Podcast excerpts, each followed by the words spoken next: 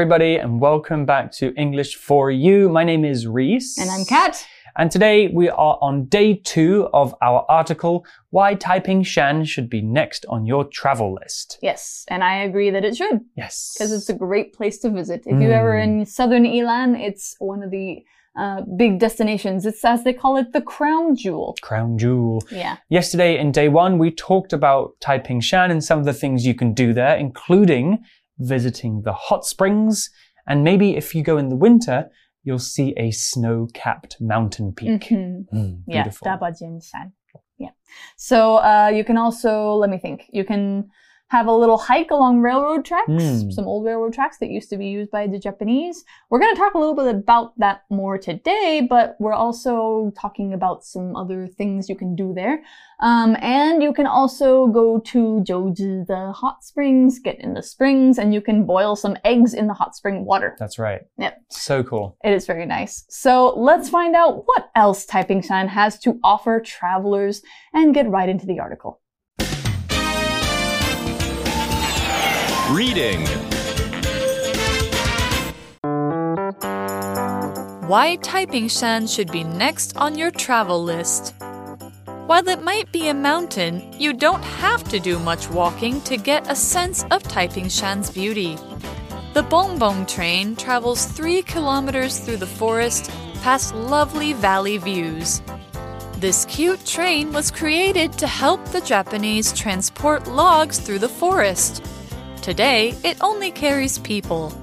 The fact that it has open sides means you can take some great photos during the ride. Cui Feng Lake on Taiping Shan's east side is another highlight. At 1,840 meters above sea level, it is one of Taiwan's highest bodies of water. Due to its remote location, Cui Feng has hardly been disturbed over the centuries. It looks just as it did thousands of years ago, with a perfectly still surface bordered by pine trees. Just to the south of Cuifeng, Wangyangshan Trail offers breathtaking views. From the top of this hike, you can look out over a sea of clouds. It's the perfect place to take a breather while you take in the majesty of Taiping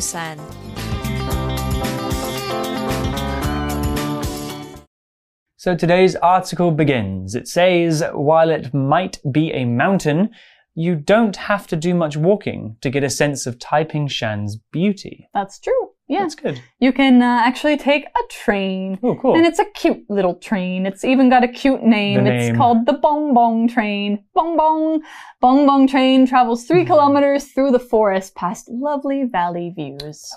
Mhm. Sounds beautiful. Yeah. I love the name Bong Bong. Bong Bong. I think it's probably after the sound. or- Onomatopoeia. Yeah, yeah. So a valley, if we're talking about the thing you can view, which is a valley, um, a valley is a noun that means a place between the mountains or hills. It's basically if you take two mountains that are next to each other, what's in between them? A valley. It's a low point in a mountainous area. So since Taiping Shan is a mountain, of course it has valleys near it, and Taiwan has many valleys between its mountains. Now, that's opposed to canyons. Canyons are spaces in the earth carved by rivers, um, and they have something called a ravine, which is not a valley. There's a similar thing, but usually ravines have a lot, like, much sharper drop. It just goes straight down. Valleys are easier to get into. You can hike down into them. And they're wider. They don't always have rivers. They might. A lot of towns and cities are made in valleys. Like I think Taiwan or Taipei is even kind of in a valley, right? Mm, Yeah, because it's Like it's in tucked in, basin. between. Yeah, basin. Yeah, yeah. So a lot of lot of mountains surrounding it, but tai- Taipei itself is kind of low, so that means the valley. And there's even a song down in the valley. But uh, here's an example sentence: Down in the valley between these mountains, people built a town for miners to live in. Hmm, very cool. Yeah. Uh, yeah, I used to live in Beijing, and Beijing is kind of a valley. It's more like a plain or a basin, but it's also. I mean, I guess it's too big to be a valley. It is, yeah. Yeah. There are mountains around it. Um, but the word valley makes me think of Wales, as Really? in the country Wales. Oh, Living okay. in the valley, because uh, Wales is a very mountainous country, Ah. and all the cute little villages in the, inside the, the mountains are, are very, very nice. I think of the Rocky Mountains and the Mm. valleys between them, which is close to where my my uh, hometown is. Yeah. So anyway, what about the bong bong train? Well, the Bong Bong train, it tells us more. It says the, this cute train was created to help the Japanese transport logs through the forest. Ooh, cool. So that's a pretty useful purpose for this Yeah. train, the Bong Bong train. yes, exactly. But it's still running. It's still running. that. That's Yeah. cool. Well, we have this word transport to talk about. Let's have a listen. Our vocabulary word is transport. The word transport is a verb, and to transport something means to move something from one place to another, usually using a vehicle like a truck, car, boat, or train. We often use this word when we're talking about moving big things or many things at one time. So when you move house or move apartment, you'll need to transport all of your things from one place to the other. The noun transport talks generally about the different ways and methods of moving around, like taking the train, riding a bike, or grabbing a taxi. Public transport, however, res- refers specifically to the forms of transport that are available, available for people living in an area. For example, public buses or the metro. Here's an example sentence using the verb transport. The family decided to transport all of their gold north to their house in Scotland to keep it safe. All right, so we have a transport vehicle, the bong bong The train. Bung Bung train. But the article says today it only carries people. The fact that it has open sides means you can take some great photos during the ride. Yeah, so it has basically um, like windows, like very wide windows, I think. Kind of like a trolley. That's cool. Yeah, An interesting form of transport. I have never been on it, but I've seen pictures of it. It's very cute. Nice. Yeah. And what else do we got? Well, it's going to tell us more about what we can see on Taiping Shan. It says Cui Feng Lake on Taiping Shan's east side is another highlight. So we have a word here, highlight. Mm. Uh, it's used as a noun, and a highlight is a particularly good, memorable, or interesting part of something bigger. Mm. We often use this word to describe the best part of an experience or memory that we have. For example, I went to Disneyland a few years ago. The whole park was fun, but Space Mountain was a highlight. Ooh, fun. I think for me, the highlight of Disneyland would be Thunder Mountain Railroad. Mm, That was a fun one. it's really cool. Yeah.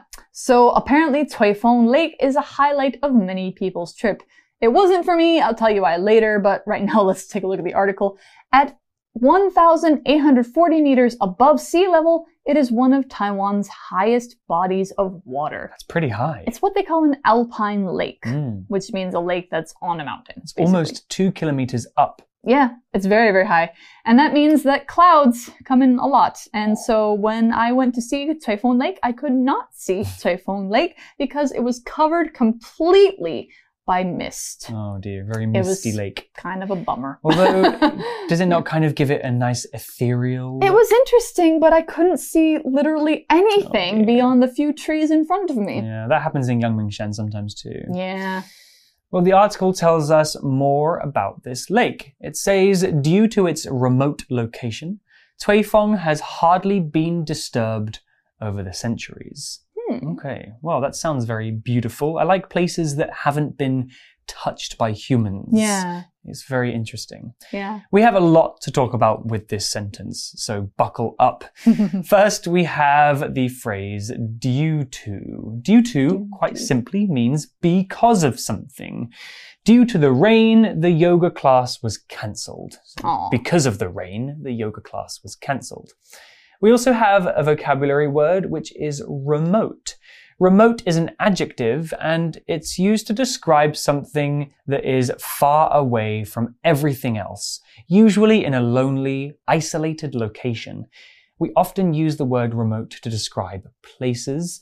Imagine a small old house sitting alone in the middle of a giant desert.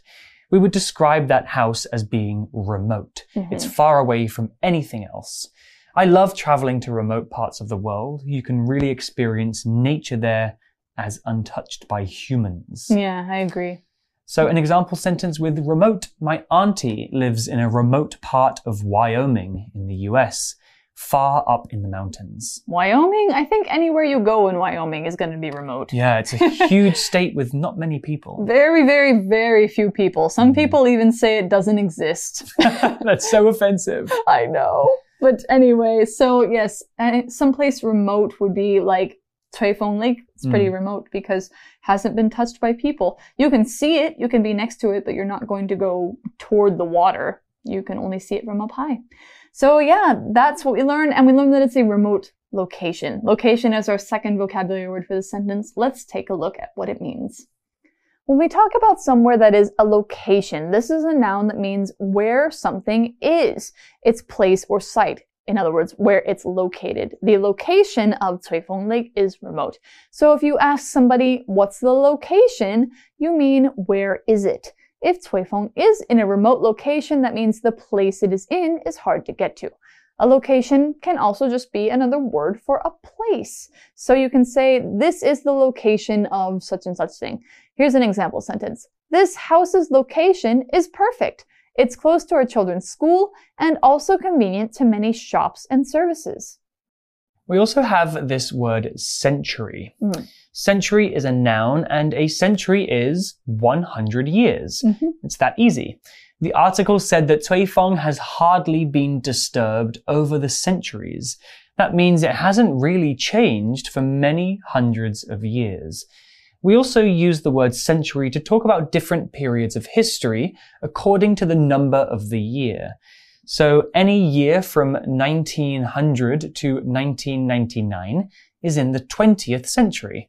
And right now in 2020 or 2021, Yeah, 2021. uh, we're living in the 21st century. Mhm. So here's an example sentence. The Qing dynasty in Chinese history lasted for almost three centuries. 300 years. Yeah, Yeah. almost.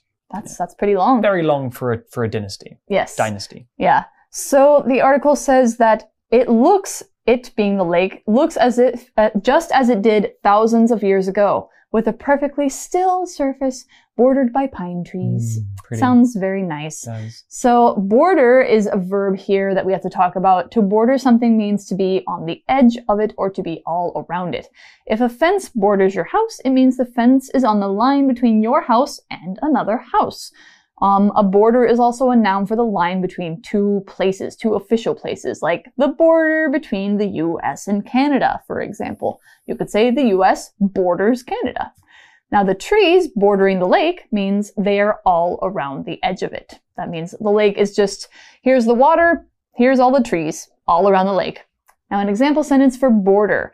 My family's house is bordered by desert, so many wild animals come near our property. Yeah, Mm, that's kind of scary. eh, it was not that bad as long as we kept our animals in at night. Bears? Coyotes Oh, okay. and snakes.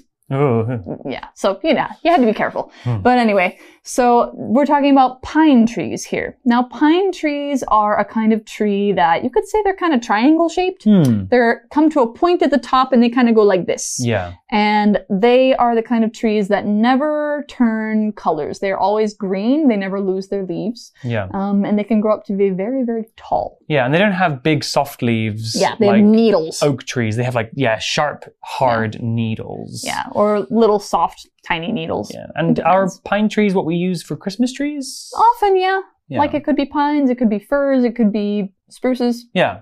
Any of those, those are all kind of called evergreen They're trees. kind of Christmassy looking because they often grow in colder places where it might snow. Up on mountains, for example, like Indeed. Taiping Shan.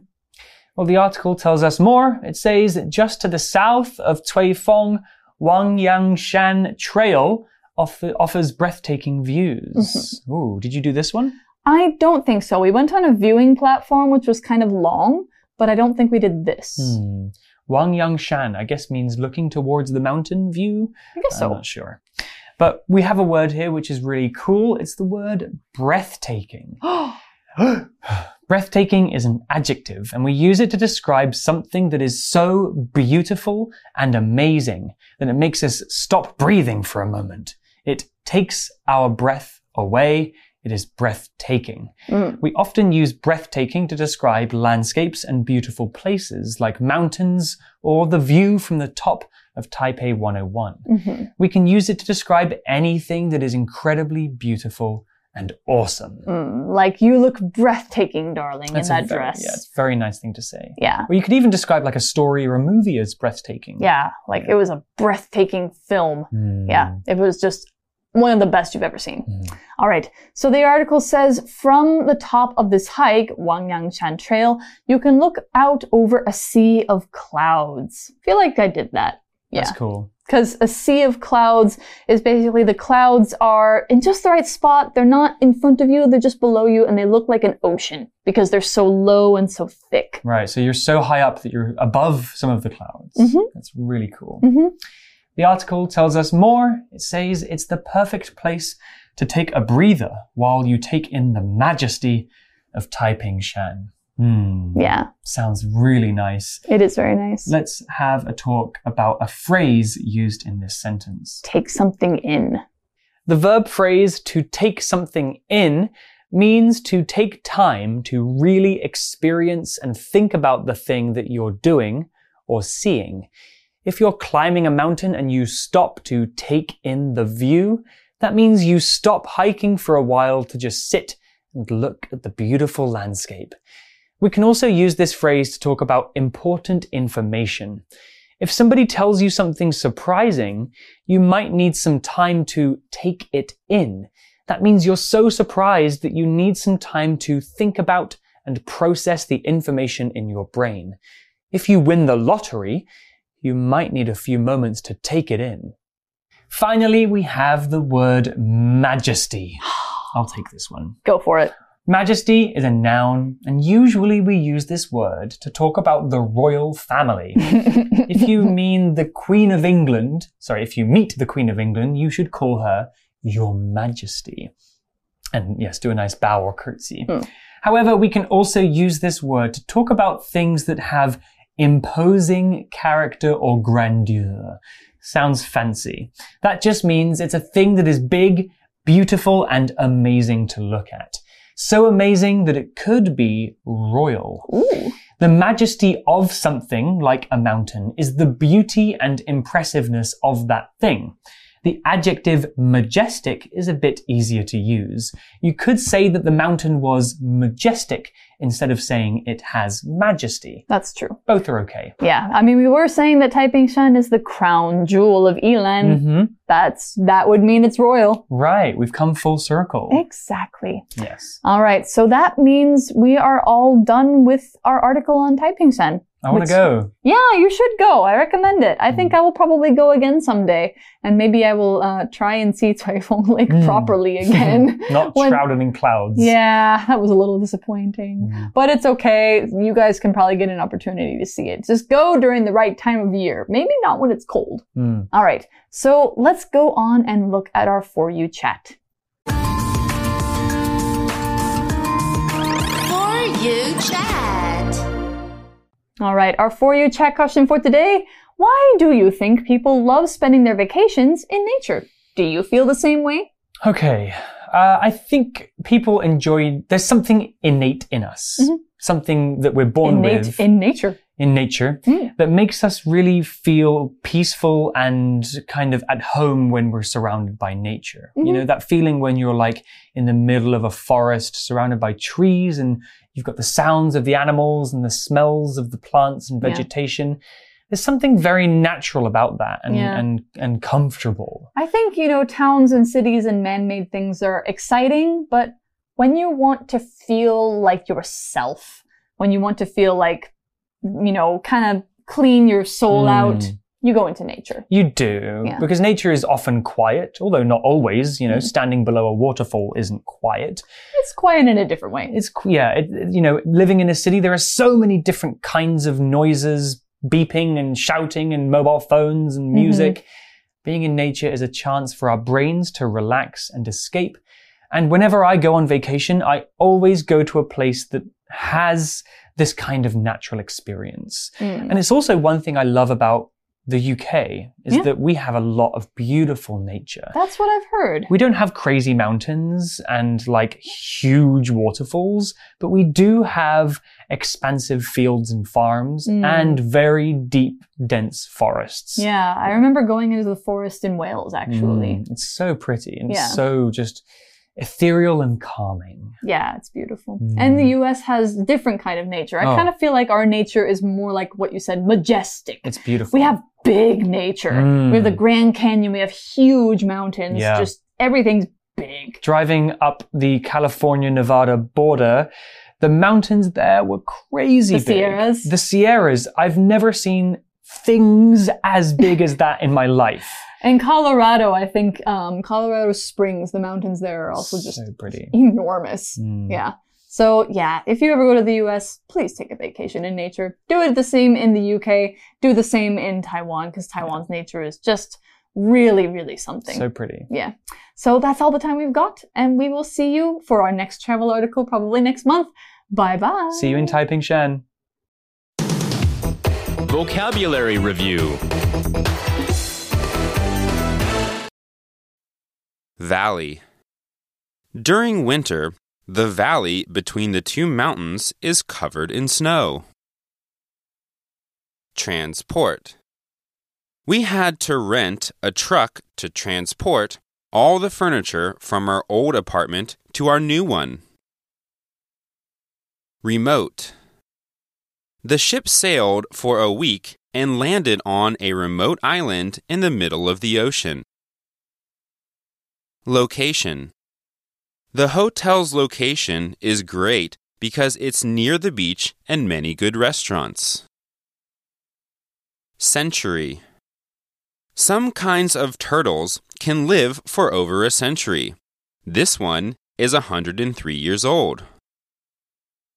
Border the river is bordered by a thick forest that grows along its edge. 智慧小补帖。 Highlight Disturb Breathtaking Majesty